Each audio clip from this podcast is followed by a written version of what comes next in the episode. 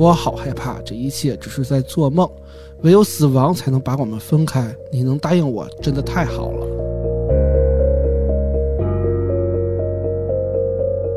然后一边玩呢，一边就在 ins 上疯狂的发狗粮，表示说他们啊就像小说里的梦幻情侣一样，经历着毕生难忘的旅行。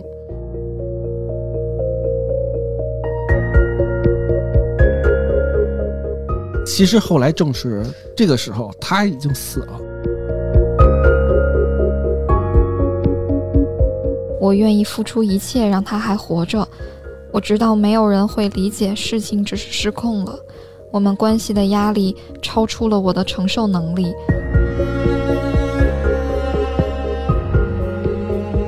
曾经令千万网友羡慕的这个高颜值的 CP，为什么变成这样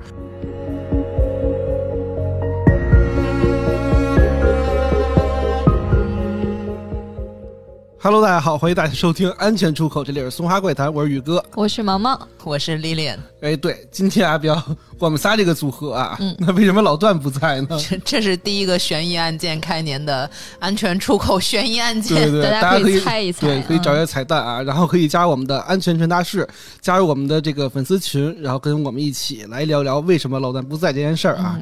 嗯，我们的微信公众号“安全传达室”。哎，好，那我们开始这个开年第一录啊。翻了翻这个最近呃热门的一些新闻跟案件啊，发现一个比较符合时宜的案件。呃，因为现在是情人节前后嘛，那我还是想聊一些就是关于情感问题方面的案件，因为跟莉莉一起啊去探讨一下。那这就是北美女网红这个佩蒂托跟她的未婚夫劳德利的这个即将结婚的情侣啊相爱相杀的这个案件啊。那其实这个案件早在二零二一年的十一月呢，已经完案了，破案了。那为什么又我现在拿出来把它再说一下呢？就因为在情人节前后，网上呢疯狂传着一个凶手的情书。嗯，哎，这是怎么回事呢？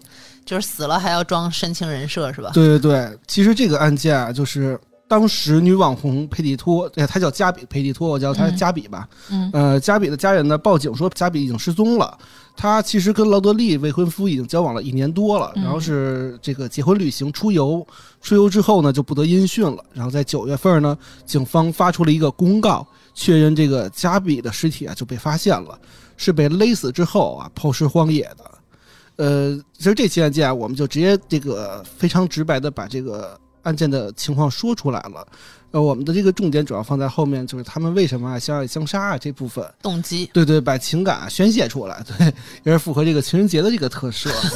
所以我先这样真的好吗？对我我我把谜底放在谜面上，然后在九月份的时候啊，我们那言归正传，九月份的时候，警方呢发出了这个公告，确定加比的尸体被发现是被直接勒死之后抛啊抛尸荒野的。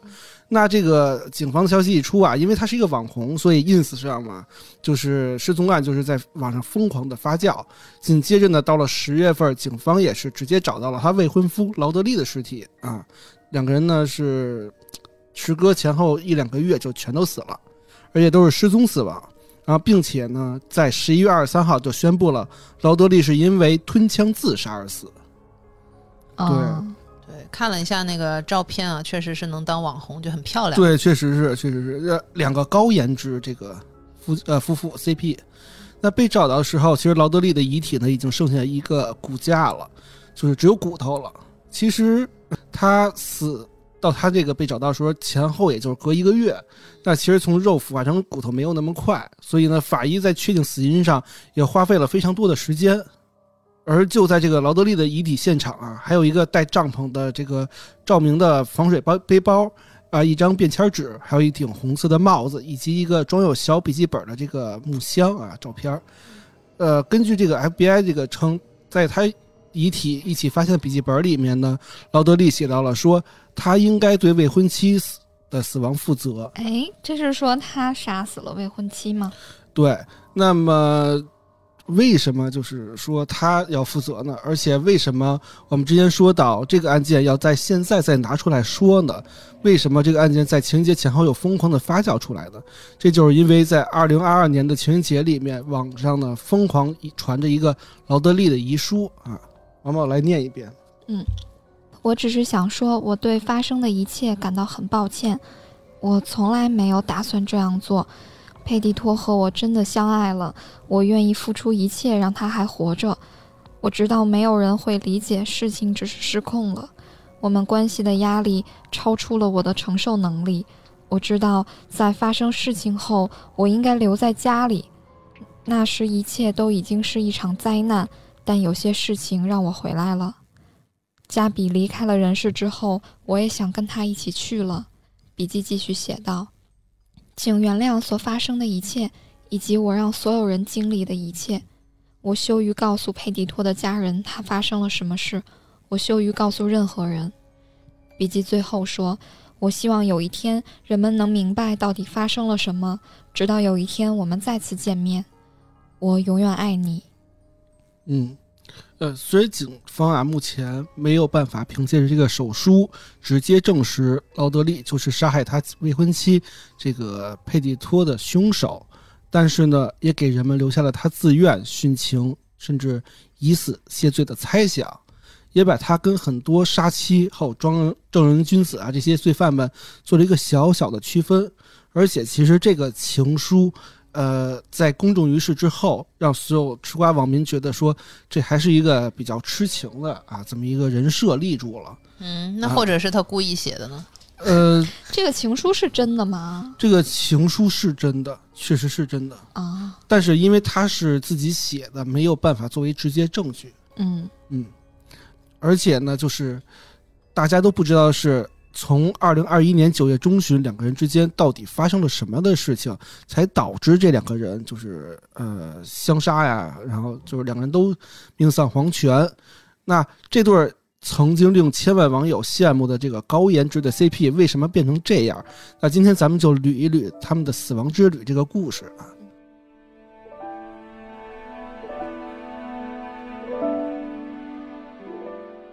那咱们的故事正式开始。加比佩蒂托是九九年三月十九号出生的，在纽约出生，那很年轻了，对，非常小，哇，都接近零零后了，对，呃，是二十三岁吧？属什么的？九九年，九九年属兔，对，对吧？哇，因为第二年是龙年，哦，对。然后加比呢，就一直在纽约生活，他父母还有六个孩子，家里也比较富足，她是大姐。那一七年呢，加比毕业于这个啊蓝点高中，是一个纽约当地的高中。在高中的时候啊，她就遇到了这个她现在的呃丈夫，叫劳德利布莱恩劳德利。其实两个人在高中的时候呢，就已经交往一段时间了，这个情窦初开。对对对对。然后高中毕业之后啊，其实就是分配了不同的大学，就分开了。不过缘啊，就是总是这么妙不可言哈。在一九年的三月份，她因为某种原因吧，就跟劳德利呢再次相遇，而且并且开始又是一次约会了。两个人呢，很快就旧情复燃了啊！因为当初也没有什么矛盾分开，所以只是因为这个，在不同的地方上学而已嘛。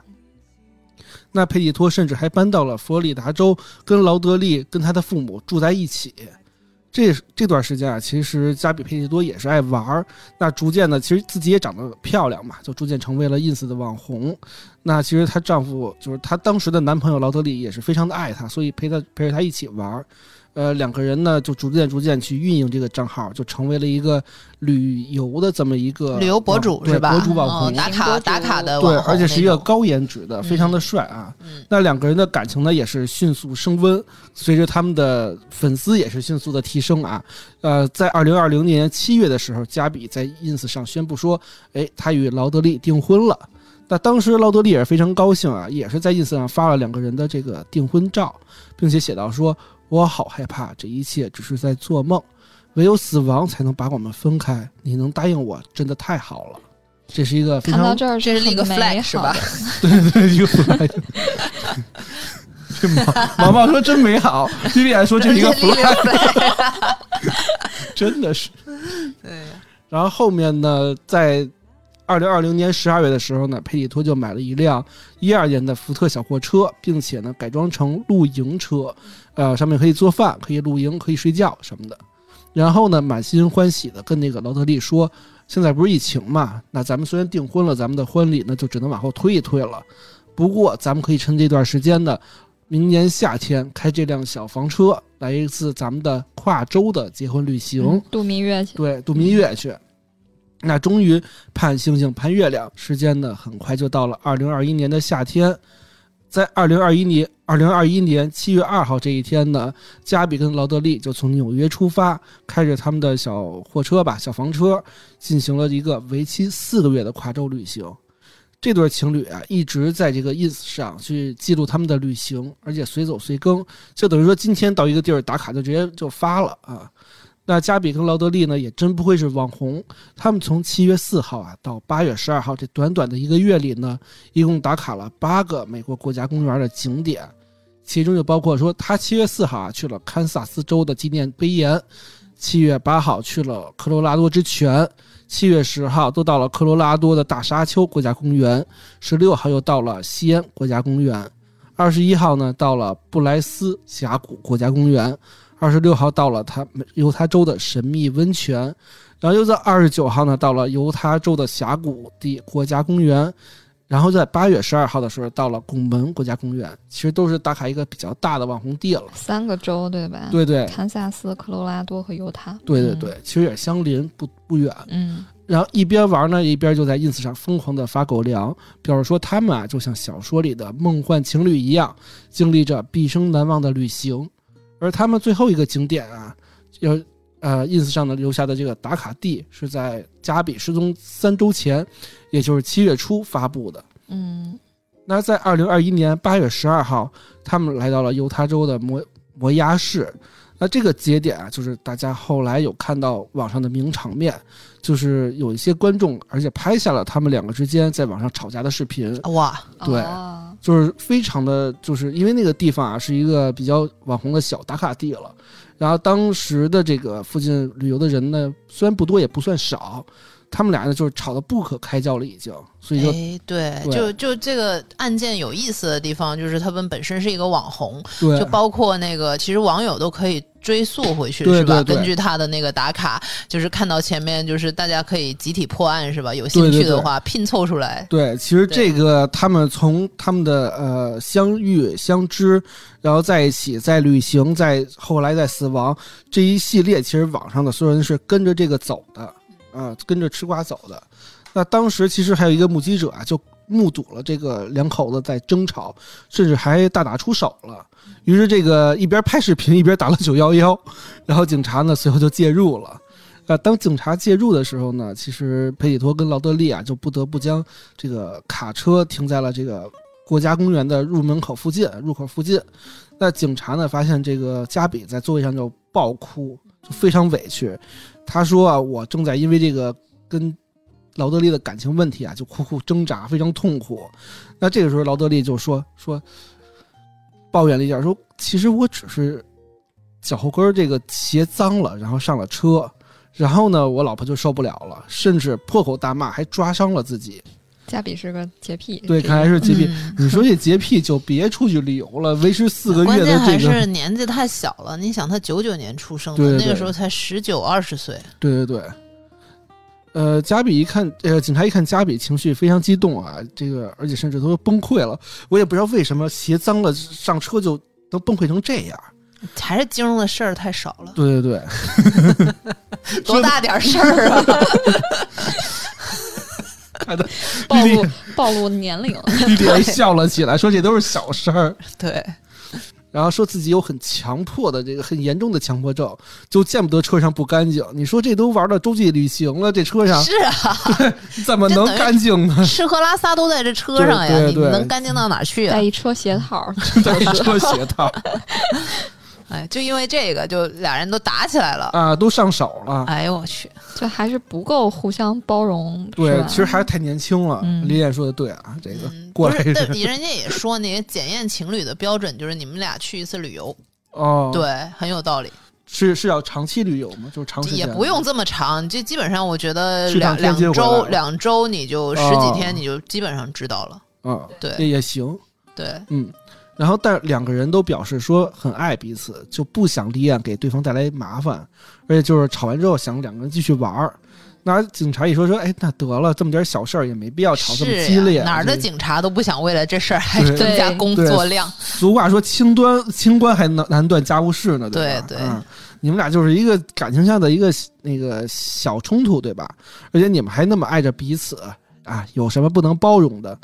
那我是过来人，依我来看，你们俩就冷静冷静，分房住一宿，等气儿消了，估计明天该干嘛干嘛去。夫妻也没有隔夜仇嘛，对吧？那那那晚，劳德利就去了酒店住，而加比呢，在车里住了一晚。他俩挺有意思，男的去酒店，哎对我也纳闷儿为在车里。为什么？就是可能贾比真的很爱他的车，就看不得他的车不 对，不干净，然后不能离开他的车。而且我总觉得吵完架以后不应该一起睡吗？哎，我也觉得是，我我非常坚持，就是当天吵完架，当天解决问题。当天事儿当当天聊，对对对当天那和好个以以以什么泯恩仇？对对对对对 对，对毛毛毛越跑越偏。然后呢，然后老大就躺那儿了。然后我们接着说，接着说啊，然后呢，就来到第二阶段，就是冲突以及这个很大的这个，就其实那个裂痕已经埋下了，是吧？对对对就并没有变好。对，我们就开始爆发阶段了啊。那第二天呢，俩人虽然也是和好如初啊，继续上路旅行了。那根据酒店的工作人员表示说，小两口是在八月二十四号到了这个盐湖城，入住了机场附近的一家酒店。到了八月二十五号这一天呢，加比在 ins 上发了一条叫“万圣节快乐”的照片儿，定于这个俄亥明州的大提顿国家公园。当时啊，他们应该是正在计划前往黄石公园。哎，我这个好奇怪啊！八月二十五号离万圣节还很远，为什么？对我也很奇怪。对呃，其实后来证实，这个时候他已经死了。哦，啊原来是人家发的是吧？对，别人用他的账号发的。对对对，到了八月三十号，加比还给他妈发了一条信息，内容只有短短的一句话，就是说美丽的地方最后没有信号，就你不用担心，我没给你发是因为没信号。嗯，这个时候，加比其实也死了。天哪！哇，他就是他们俩就是为了鞋套这事儿就被掐死了，鞋套真是好夸张。对，那么精彩的地方就来了啊，就是我们以一个吃瓜群众跟着这个微博的时间线来走，看看他们俩之间到底是怎么来这条线的啊。呃，九月一号，劳德利在没有加比的陪伴之下呢，独自驾驶了小面包车，这是换了台车吗？对，换了台车，换了前面的那个房车对不是不是他们俩一起开了又开这的个小面包车，独自返回到他的一个佛州的家里。这是谁的车啊？他自己租的吧？对男的自己租的租的一个。嗯啊，在九月十一号，加比的家人报警说，啊、加比失踪了，而且呢，打电话给劳德利，劳德利也爱答不理的啊，根本就没理人家。不配合。对，那九月十五号，那警方接到了这个加比家人的报警啊，就开始查。那当然别问了，肯定是先查劳德利了。嗯俩人一起去，怎么一个人回来了？劳德利呢也是拒不出面，而且呢，因为行迹啊非常可疑，劳德利呢就被认定为此案的第一嫌疑人了。嗯那一定是啊，对，对，就他们俩。就他们俩。对呀，嗯，到了九月十七号呢，劳德利呢也突然在佛罗里达失踪了。而当天有个人发个 TikTok 的用户说，呃，他曾经在八月二十九号在大提顿国家公园里发现了劳德利，当时呢他已经是独自一人了。这意思是说明八月二十九号的时候，加比可能已经死了。对，所以说三十号那个短信应该就是劳德利发的。嗯，对啊，这样子。对然后到了九月十九号啊，警方在大提顿国家公园的露营区呢，发现了符合加比的人体遗骸。嗯，距离之前被观测到的小货车不远。经确认呢，是尸体本人就是劳德呃不加比啊，加比。然后到了九月二十三号呢，美国 FBI 也发出了对劳德利的拘捕令，声称啊，他说在八月三十号到九月一号期间呢，呃，劳德利利用加比的借记卡又取了一千美金。这个时候其实因为大家都知道那个时候啊，加比已经死了嘛，他取的一定是劳德利了啊。然后时间来到了十月五号，在一段 ABC 新闻采访中的时候，呃，劳德利的姐妹呢也是鼓励说：“哎，弟弟你赶紧自首吧啊，哦大家都知道是你了。他姐叫他自对首啊，嗯，啊，也也是家人还是比较还要比较清已经在媒体上对他对喊话了，他是开始逃逸了嘛，对于是不见了。嗯，十月七号，劳德利的父亲呢加入了卡尔顿保护区的搜查，呃调查中。呃，FBI 呢，警方跟劳德利的父母啊，在他经常出入的地区，跟他离家不远的这个环境的公园进行搜索。那十月十二号，加比的尸检结果就公开了。提敦县的验尸官证实说，加比确实是被勒死的。嗯，呃，到了十月二十一号，一周之后，FBI 确认在佛罗里达的一家国家公园里头的发现的遗体呢，被确认，哎，是劳德利的遗体。这是他失踪以后被找到了，对，找到了，是在佛州的一个国家公园里头啊。那尽管劳德利已经确被确认死亡呢，但还是要看他的死因啊。看他死因呢，却非常有困难。为什么？因为我之前说了，这个当局啊只找到他的骸骨，就只有骨头了。通过牙科的记录才确认死者是劳德利的。那前 FBI 的分析员就说说，比如说颅骨啊，就是头骨受到重大的创伤，严重的创伤之后，那死因呢就会简单明了啊，说是被那个重重击死的嘛。那如果淹死的话，或者说其他死亡的骨架就没有。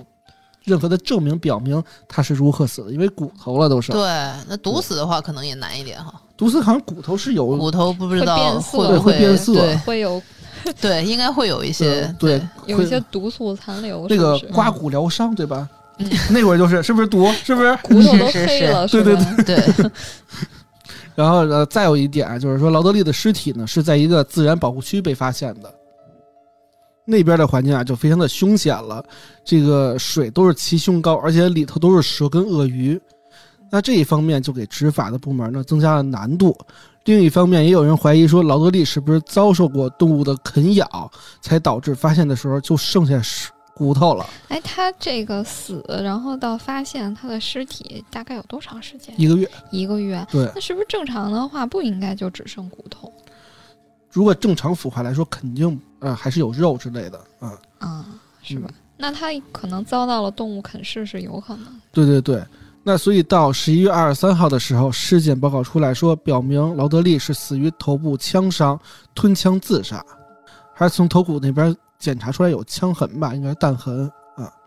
那警察呢也是搜啊，就是发现。自从加比失踪之后啊，他的消息就在九月成为了美国各大新闻的头条，而警局呢也一直在努力寻找他跟未婚夫劳德利的这个呃线索，而在这个过程中，警方就发现有九具尸体啊，就是办案中的意外发现啊，其中包括二十二岁的艾米丽，她的故事跟佩蒂托就惊人的相似。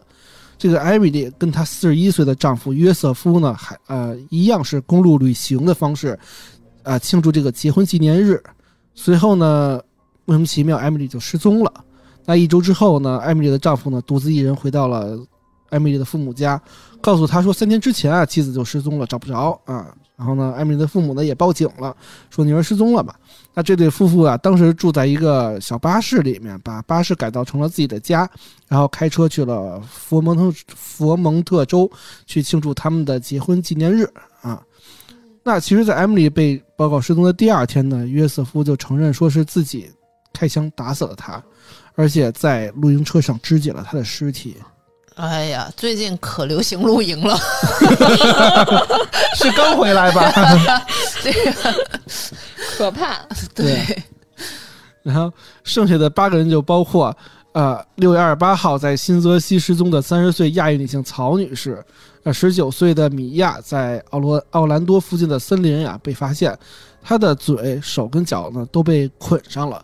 唯一的嫌疑犯阿曼多在他的遗体面前上吊自尽了，又是这样哈？对对，就是像先杀，然后再自杀。对，其实这个就表明是什么呀？就是第一都是年轻，你看这个是十九岁的，冲动都是激情杀人。对，杀人之后后悔了，不行了，说这个我也爱好爱他什么的，以死谢罪。对对，以死谢罪了。对，殉情，就感觉是冲动的杀了别人，再冲动的杀了自己。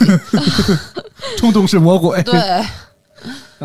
然后除此之外呢，还包括二十九岁的女性凯伦跟三十八岁的女性克里斯托尔，在犹他州的露营区呢，也是双双遭到了枪杀。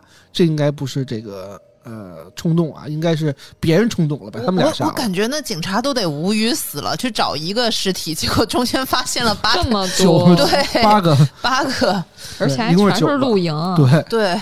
可怕。一个案还没结束呢，又出来九个案件了。是的，对，呃，还有就是三十三岁的男性约书亚呢，在北卡啊、这个国家步道上被刺死，警方确认之前啊，还怀疑他就是劳德利啊，因为长长得也差不多。对啊，还有五十五岁的女性的遗体萨拉，在科罗拉多州的一个公路上被发现。而这个时候，其实加比跟劳德利呢也曾经出现过这个高速公路上，而且呢发现了这个照片儿，我就感觉他们那个人口密度应该是非常稀疏的，就就是很稀疏死了这么多人，得警察去找才能发现。只有一找发现，哎，竟然死了这么多人，对，意外收获，这都是。哎呦我去，啊，还有你看，还有这个四十六岁的罗伯特，他是两个孩子的父亲，的。他在这个加比不远处被发现是自杀的。哎，这奇了怪了，他是两个孩子的父亲，然后那个失踪了，也没人去报警，或者是报警了，是不是没找到，没找到，没找到对对，对，这地方是不是有点像？地广人稀？就自杀圣地，对对对，有点像日本的那那个自杀什么森林，对对啊，对，有可能。对，反正也没人找，是吧？嗯 哎呦，然后这个加比的案件啊，也是引起了美国民众对于失踪人士跟家里家庭暴力案件的关注。他的父母呢，成立了加比基金会，以致力于搜寻这个失踪者，甚至是遭受家庭暴力的这个提供援助。呃，其实这块儿说一句话，这故事虽短，然后有一句话非常刺耳，就是唯有死亡能把我们分开。那现在确实是对 flag，对。，till death we apart。对，哎 然后呢，其实这个案件啊，呃，是一个情侣在同居生活中一个长期的，呃，在一起的过程中啊、发生的事件。呃，无论是长期的，刚才说李典说长期旅行也好，还是说长期的同居生活也好，就相处一段时间吧。对，对相处一间一段时间，总会发生啊、彼此不认可彼此的这个状态。那这个时候，我们该如何去这个解决啊？或者说，你要不然就是呃不合适就不合适就分开了嘛。那如果真的爱的话，就是理性看待这个问题。这个问题我们呃，如果能够理性的去处理解决它，那其实还好；如果不能理性的去解决，那其实分开对两个人都是有好处的。因为因为去旅游的话，你能在很短的时间内看这个两个人是不是合适，嗯，就一起吃能不能吃到一块儿去，嗯然后花钱能不能花到一块儿去，然后就是你从一开始那个衣食住行的选择，你就决定了两个人是不是一路人。嗯其实不要说情侣，你跟朋友去旅游也是这样的。对对对对对，如果是那种很苦行僧似的，就是说我又很一定要打卡，然后才才能，然后就有一派是那个享受派，就是我一定要住对对对五星，啊然后有一派就是那种很就是省一省，对省一省，严格按照计划节书。啊对你要是这两种不同类型的朋友，你根本也没法一起去旅游。就对对对吃什么饭点什么菜你就吵了，开始。对，有的是必须要按按照攻略，有的是我走到哪儿就玩对对到哪儿，对，嗯是这样的，没玩就是这样。算了。对对对，有时。候对，有时候同一个景点儿，你跟不同的两批人去，感受是完全不一样玩的方法都不一样。对对嗯对，我还真是一个人，他就是什么呀？他就是要住五星级酒店，嗯，然后呢玩哪儿无所谓，我在那儿睡都行。对，就我只要换个地方躺躺着就行了。对，对这个就跟就是其实我跟我爸妈出去就一定是哪个点儿都算好，嗯，开车都去到了。嗯，对，对哪怕没进去玩儿，然后看一眼也是 也得就你们一去。家三口就很和谐是吧？都是一个路子，呃主要是因为我得得听得听我爸的，嗯，嗯很和谐，不和谐就吵架了。那还是得听啊。对对对对如果是谁都不那个啥，就只能是分开旅游了。对对对，因为我我爸的这个旅行方式完全不同，他是什么呀？他是呃自驾游，然后他就喜欢开车去各个地方啊，然后去各个地方之后，哪怕是只是看了一眼这个门牌，然后就走了。你看这门多白，对对对，就就有一次，就是因为我爸开车一天一宿，我们到了那个香港嗯，然后回来之后，我爸说：“哎，那个这次玩的不错啊，玩了多少省啊？你看湖南也去啊，了，就打卡，你爸是打卡型，就对是哎路过就算打卡，你？对对，夸省夸了多少省对多少市对对，对，其实什么都没玩，就一直在路上。对，而且特别是女生嘛，女生就喜欢拍照，就是有些情侣就是因为那个男朋友给她拍的照不好看，然后那个也都会吵起来，啊，就各种各样小的事儿都会吵起来。而且咱们讲那个案子里面都是这么年轻，对吧？是是是。对，一冲动就铸成大错。哎，那这样来看的话，是不是如果是在长期旅行的这个关系中，会不会有风险呀？因为也不是绝对熟悉的。绝对有。肯定啊，我现在要杀谢我同学不杀之恩。是的，因为我我就我自己那个上学的时候，就是我跟跟我一个同学，然后那个他应该是追我，然后我们就去旅游了。嗯，然后之前因为我其实是那种非常懒的人，嗯就是也不做攻略，也我我就是那种要住在五星酒后来在店。一块儿了？可以没有，就是那你真得谢谢他，为什么不同意我？当时确实是吵起来了，但是但是不是那种非常严重的吵，没报警哈，啊就是就是我我们去的是哪儿？我们去的，因为当时我在英国留学，他在法国留学，嗯我们是利用寒假去的是北欧。北欧三国，嗯然后北欧三国是什么？挪威，还有反正最后一站是冰岛，还、嗯不是还是哪儿？我忘了。然后那个到了最后一个国家，然后严重到什么地步？就是他把那个地图扔给我说：“咱们各走各的吧。”那其实我感觉已经吵得很严重了对。对对，然后他的那个呃生活习惯跟我是完全不一样的，就是、嗯就是你可以回我我我想了一下，那个我们俩去了九天三个国家，完全没有一张合影。嗯对他就是那种带着三脚架，带着嗯那种什么无人机，然后带着各种器械，然后还要拍风景拍风景拍景，然后啊对，然后回来装逼，然后做相册，然后给大家看。啊，然后，反正后来听别的同学说，他后来工作了，他也是保持这种习惯，还会把自己那个拍那些照片打，就是做成册子，然后发给客户、发给同事，就是可能他这种。觉得这是他自己的仪式感，是不是？对对，但是当时我这个懒人，我是怎么怎么答应跟他去的呢？就是因为他做了个很详细的 PDF 攻略，哇，那那攻略已经细到是什么有汇率、有当天的温度，哦就是这种什么都不用改。我我一看，这不是免费的定制旅游吗？然后然后就就就觉得说，嗯，这个机会很难得。但是我是那种享受型嘛，我是一定要、我我是觉得穷家富路，对对，对就是你一定要住得好。然后他就不是，他那个攻略就是住帐篷，呃。我睡过火车站，睡过飞机场，然后那个住稍微有床的，就是青年旅社，还是分男女的那种青年旅社他是比较。享受这种他是苦旅的过程。我也觉得是，他是那个享受这种苦旅。然后我终于有一天，你知道，天天吃七幺幺的那个热狗，哦，我已经绷不住了，因为因为我是旅呃享受型。然后那个有一天我们我也受不了。我们在那个等等车等等那个长途车，嗯然后等长途车可能还要一个小时要来，然后刚好那个车站旁边就有个餐厅，嗯，我就绷不住了，我说我们去吃吧。然后然后那个他说他说不用了，我我不饿。然后我就已经开始生气了，我说我请你行不行？然后他又很倔又很大男人那种，就说我不用，那要吃你吃。然后我就更生气了，我就我就没管他，我就上去了。然后那个我还是点了很多，因为我嗯觉得他应该还是吃点儿。对，然后但他真的能做到，就坐在那块儿一口不吃。哇，我因为长期吃的不好，然后突然吃了一顿大的，就 后面导致我坐车就是一直胃很疼，你知道吗？吃伤了，你知道吧？习惯不了这么好的饭了。所以其实一开始是因为他做的很详细的攻略，对然后你决定和他一起去，然后之后是因为他太详细了，而且每一步全都按部就班的去做，所以也对就是没有可调适合性不但是没有合照，而且我自己的照片，就是跟景点的照片什么的，都是路人帮我拍的，就他也啊不管。他也不管。就是僵到这种地步，你知道吗？那我其实他完全不需要跟你在一起旅游啊。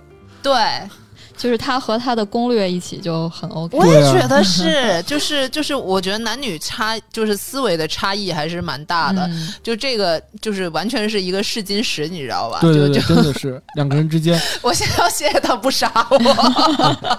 我觉得你下回应该问好是谁的定制旅。而且我这是给你定制的旅，其实是自己的。他确实，他后来可能发现他跟不跟我旅游也没什么区别，所以把地地图丢给我，然后说那个你大家分开走吧。然后，但是我慌了，因为我完全没做攻略，你知道吗？是的。后来我就跟朋友去了旅游一次，然后就是完全不一样的，大家都是那种吃吃喝玩乐型。哦，那个还是比较嗯享受的。对、嗯对，这个苦旅我是接受不了。所以以后如果要决定和其他人一起旅行的话，要把这种小细节全都提前确认好。觉得可能能避免自己被杀吧。避免自己被杀。然后我觉得咱们还可以讨论一下，就是就是我们之前说为什么这种亲密关系反而是容易把你对对对，陷入为什么好多我们最近看到的好多，包括那个泰国杀妻案嗯推下悬崖的，嗯，包括杭州的那个啊，呃很多都是就是亲密关系啊，情侣啊，或者夫妻之间，对，为什么越相爱的人会相杀呢？我也觉得这个这个问题很有意思哈，嗯，就像我们之前社会争论很大的一些杀妻案嘛，对对对，对，为什么就是反而是最亲密的人是越想置你于死地的？为什么亲密关系反而是就是令你陷于一个很危险的境地？很多女生都说恐婚，呃对，其中又包括这个南京富二代杀妻案，包括这个杭州的这个杀妻案，包括这个上海海的这个的那个。对杀妻藏尸案啊对啊，其实都是夫妻之间，然后杀完之后呢，然后要不然就是碎尸，要不然就是藏尸啊。哎，你们都听说过这些案子吗？你们咱们来讲讲你我觉得这都是呃社会新闻了，这对绝对是很你你们对哪个印象比较深？这么多杭州这个，杭州那个就是冲下下水管对对对，这个是最近的这个一对起，对吧？它是二零二零年七月六号，嗯，然后呢，其实当时啊，这个公安分啊，杭州的公安分局接到了这个群众的求助，说这个姓来的女士啊去失踪了。对，然后呢，警察要赶紧搜查，搜查到底呢也没有发现。后来呢，其实是专家啊在化粪池里头多次的检验的基础之上之上呢进行这个侦查，也是下很多科技手段才发现。是抽了九车，对对对对那个车粪水，水吧？对对。哎呀，其实是其实我看太不容易了我，看上面写着三十八车，是吗？对而且很多，就真的是当时是而且七月中旬，天哦，对，对夏天杭州都四十多度，特别热。真的很不容易。对，而且我印象最深的是当时就是采访这个来女士的丈夫，啊，他笑了是吧？对，而且很淡定。对，嗯，是的，我也有印象这个。这个案子现在是什么进展了？应该已经被判死刑了吧？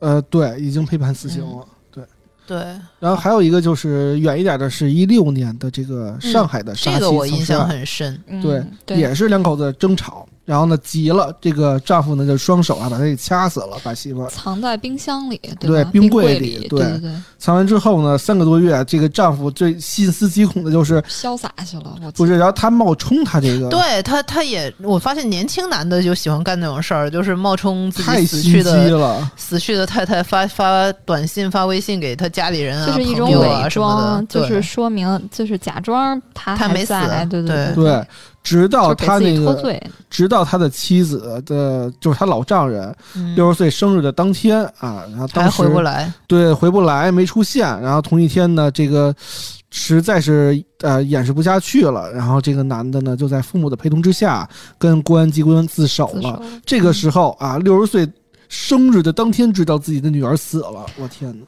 而且已经死了一百零五天了，很很痛苦，对，非常的痛苦可。能其他人没有办法感同身受。这个我我特别记得有一个细节特别狠，就是这男的就是 PUA 他那个老婆，嗯，然后为什么？因为这女生是一个小学老师，哦，然后他之前还陪他老婆去那个小学辞职，所以他嗯单位也没有找这个这个女生。对，对而且我记得这个男人应该是好像没有正式的工作，对，一直在打零散的所以算是的工作。吃软饭的这种，对，是吧？又对 PUA 又吃软饭，然后就就说他长得比较帅，但是我我自己是觉得说，这可能说的有点马后炮，就是长得就是一脸阴郁的样子。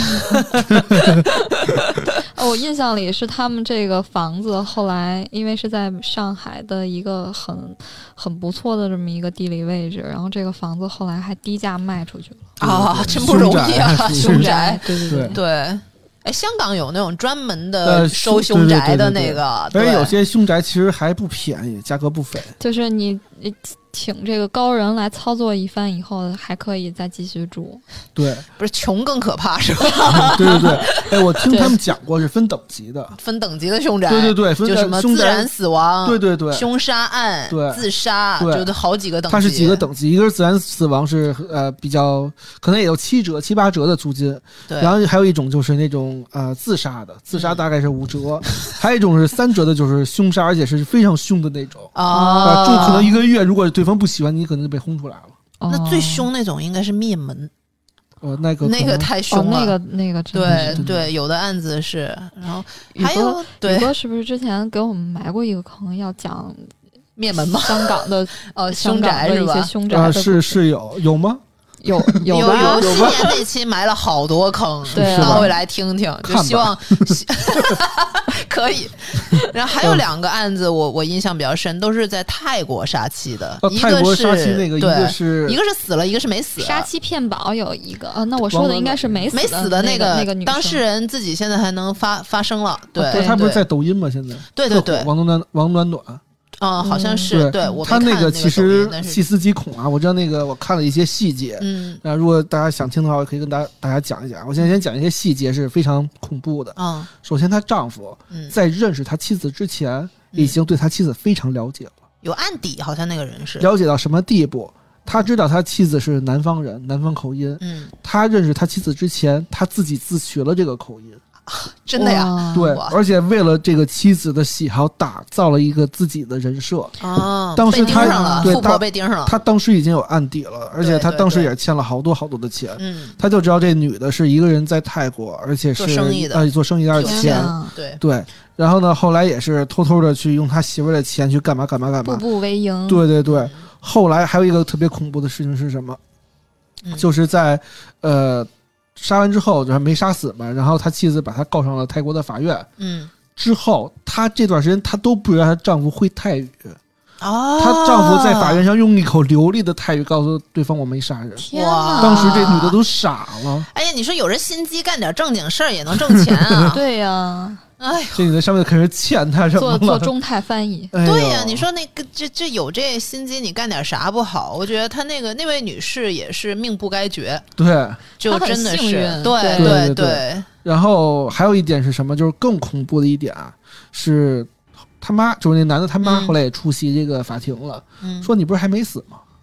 哦至于这样吗？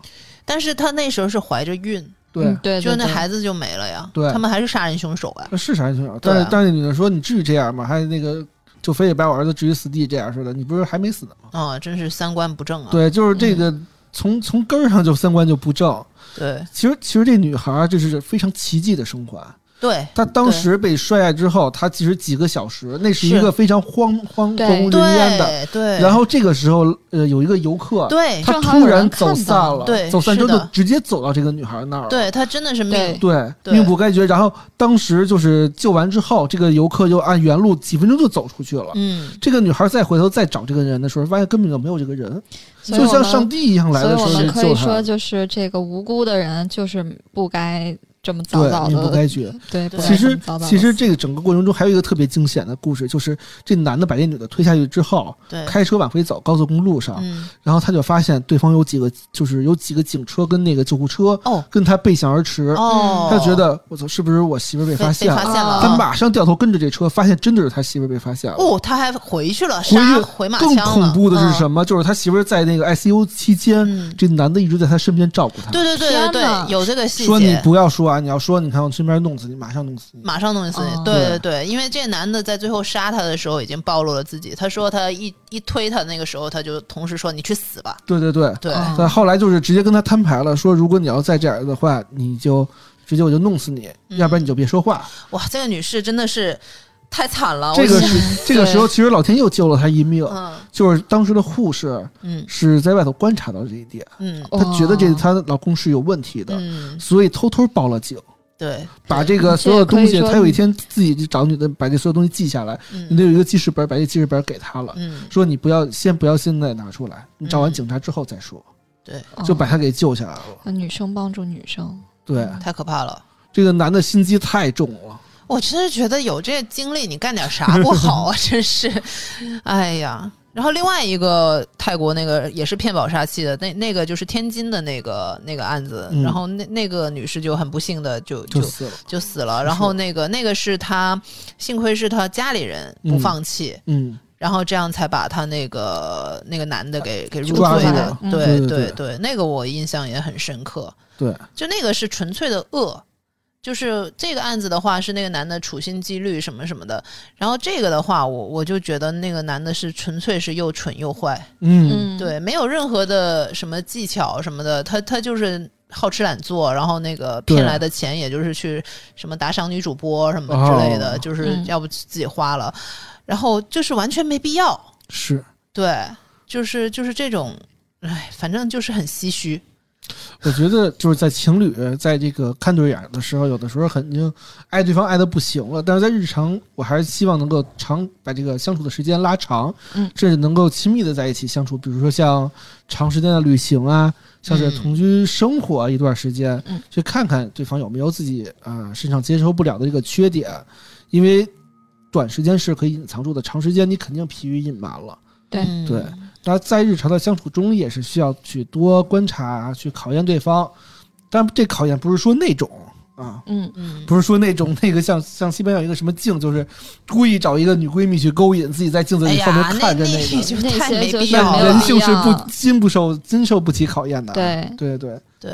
嗯，哎，刚远方的老段发来贺电，对。对，然后他说什么样的人会有杀妻的特征呢？嗯。对，呃，一个是情感上啊有目的性很强，就是我现在就很想跟你结婚，对吧？啊，就特别快，对对，而且特别要小心一点。就是对就是为什么那么快就上头，就想和你结婚就我对我特别爱你，我也想跟你结婚，你完美，你什么都完美，那世界哎，哪有这这那么好的事出反常必有妖，对对，哎，这不是杀猪盘那种套路也是吗？对对对就认识了没两天，面都没见过，就是说，哎呀，我特别爱你啊，就叫你老婆呀这。个时候就要想想自己到底哪些地方 自己是自己为什么能吸引杀猪盘？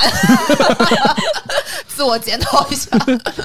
没有没有，毛毛的意思应该是，嗯，应该是我理解的意思。就是还是要理性一点嘛，就对是不要别人上头，然后你自己也跟着被带着上头。对对对。第二个呢？第二个特征而且而且这些男人啊，通常会找这个二十七到三十五岁之间的，因为他们都有这个结婚忧虑。这个哦，对对，但我觉得有一些离异的富婆，离异富婆也会容易被被那个被盯上或者。就是因为长时间情感空白嘛，对，为什么我说离异富婆你盯着我？然后然后然后在二，然后在二十七岁到三十五岁恨嫁你之间定了锚，中枪了我。两枪都是大坑啊！都是大坑。行，我以后就不敢谈恋爱了。哎呦，完了完了，emo 了。没有，而且还有一个，就是当一个男人长期工作不稳定，就是你就发现这人就是特别没正形儿啊，而且跳跃性很大，不靠谱，而且老跨行，比如说从金融行业跨到互联网这种情况。你看向了老段是吧？不是，我是说了自己他说的是自己，这这种特别不靠谱的人哈、啊而且还还还老抱怨发牢骚，然后比如在录音的时候老，唉，就这种人你知道吗？最不靠谱。这个如果听到这儿不明就里的听众，然后可以听一下我们往期的节目，都有提到，嗯、到底是哪位主播一谁直在叹气。尤其是这个夜生活不规律啊，老跟人家喝一瓶白酒这种人，对，谁宿醉了今天录不了呢？对 嗯，啊，然后还有而且有事儿没事儿呢，就喜欢围观女主播，对没。然后就是把那个所有全部的钱都给女主播这种啊，好，这些就是我们前面开头提到的这个揭秘的环节了。对对对，这些这些男人我们称他为那个游牧民族啊，嗯，这个不靠谱。还有一个是性格不稳定啊，嗯就是特别暴躁，对时好时坏啊，有的时候就是快乐的时候什么都行，不快乐的时候一下就上脸了就是，很嗯，极端，极端分裂。对，对对对，但其实我觉得，就是总是传播负能量的人，我觉得也不是很还真是，相处。对对对，对，嗯就是他总是能给你带来负能量，然后总是从这个负面的角度去看问题。还有 PUA 你的，对对对对，对，负能量它它贬低你，贬低女性，对吧？这种是 PUA 嘛？对对对，嗯，还有那种还有两个极端，一个极端就是这个男性或者这个女生是那个缺少家里的关爱的，比如说他父母离异，或者说他父母早就这个不在了，或者说这个嗯家庭不和这谐。这这个是有可能，有可能不是绝对不是绝对不是我们也不能一棒子打对对对死。没错，我们不这歧这个不歧视是单亲家庭出对来，这个是客观事实啊，对这个没有办法去改变它啊。对，嗯，还有就是这个妈宝男，嗯，对什么伏地魔，呃伏伏地魔。伏地魔说的是女生，啊，对就是这两类人嘛，就是是。家庭的影响嘛，对。就是家庭的影响，对，这是可能会有，但是不是最最主要的判断判断。不过就是因为结婚嘛，还是除了两个人以外，还会涉及到两个家庭的结合，所以两个嗯。家庭是否和谐，肯定还是要考察一下啊。没错，对对对对对。对，哎，你们觉得就是呃，你们都支持婚婚前同居吗？我觉得可以啊有，必要吗？我觉得是很有必要的。啊，嗯，嗯、就目前这个，呃，因为离婚比较难嘛，对对对。对，那你对我也是，因为我觉得就是，但是我是一个抱有很美好的，就是我不想离婚嘛，所以我想就是啊多拉长一段时间，多试一试。哎，你觉得这个时长多久算是一个比较合理的？我觉得半年你就能大概看出来这个人是什么人了。就你说的合理是什么样的合理？就是同居，婚前同居居多久？嗯，多久是吧？嗯一年到三年吧，啊，这么久吗？很久是吧？呃，其实我觉得至少也要一年以上吧。就同居一年再结婚是吗？对，其实就是我我自己个人的理解啊，我觉得、呃两个人相处两年，然后再去考察是否适合结婚，我觉得是一个比较合适的。那不就跟结婚？没什么区别了？因为我觉得过了三年，同居了超过三年不结婚的话，我觉得可能就不会结了。对，啊对我觉得一般来讲都是这样的。其实是，呃，我也看到有一些文章就会讲，就是最合适的话就是两年，然后两年以后你们看看一下是否适合结婚，然后还可以给一年的一个呃换休。对家事的这么一个时间段。对，因为我我是觉得现在连离婚都有离婚冷静期了，那为为什么你结婚你同居冷静期对就是结婚冷静期，其实结婚冷静所以是半期对对对年起啊。嗯，对嗯，对，哎，不过还真，我觉得啊，就是应该需要有结婚冷静期。嗯。我也真的看到过好多人都是，比如一个月啊，刚结就离了，甚至婚礼还没有办很多离的朋友都跟我说啊，我们那个时候就是从认识到结婚就是半年，嗯。然后从嗯。认识到结婚九个月，然后这样，对。然后就离了。对啊，对，这是得离的 case。嗯而且呃，而且我觉得其实时间段也并不能特别的说明问题，就是你就算两个人在一起的时间很长，但是你们没有。对这些细节呀，然后进行过深入的沟通和交流。比如说，你们其实在一起过了半年、一年，但是你们都没聊过以后孩子怎么管、怎么管，然后再养只猫是吧？对对对，然后再养只狗，对你们就是对，然后老人怎么怎么养，然后还有这个财产，然后平时花销啊，然后这些到底是怎么分配，就是嗯。这些问题你都要在婚前，我觉得都应该详细的去探讨清楚。对这个应该的。嗯，对对，因为可能宇哥觉得说三年太太久，但是我觉得一到三年是第一年你只是认识对方，就是、嗯但是到了第三年你就完全知道能不能改。就是对方不喜欢你的东西能不能改？你能，嗯你要是你不喜欢对方的，对方能不能改？然后不，如果两个人都不能改的话，能不能一直过下去？嗯，但是说实在的，我觉得成年人的话，应该个人习惯是很难再被改变了。对对对对，所以说，就是你只能去选择和你合适的人。我觉得可能很多人都会想要去改变另一个人，我觉得最好还不可是不要抱着这样的想法。是对我同意。是对对，哎，咱们今天就生生的把案件又聊起聊到了感情，对，聊成了胡聊。特意啊，特意特意这么设计的。不错不错。不错，这个这个，嗯，这 对也是根据我们的卡斯阵容来去配置的。那我们开头应该说我们是今天是是。松花怪谈，松花松花怪谈之松花无聊会议室，松花胡聊，松花会议室，松湖，松今天是松湖组合。胡聊怪谈，松花会议室啊，这是。对，嗯，好的，好吧哎那咱们就今天聊到这儿吧。嗯，好，哎希望大家喜欢。对，咱们下期再见啊！欢迎大家收听安全出口，这里是松花怪谈胡聊 松湖怪谈，松湖怪谈啊，这个呃，我是宇哥，我是毛毛我，是 Lilian。哎，好，咱们下期再见，拜拜拜拜拜。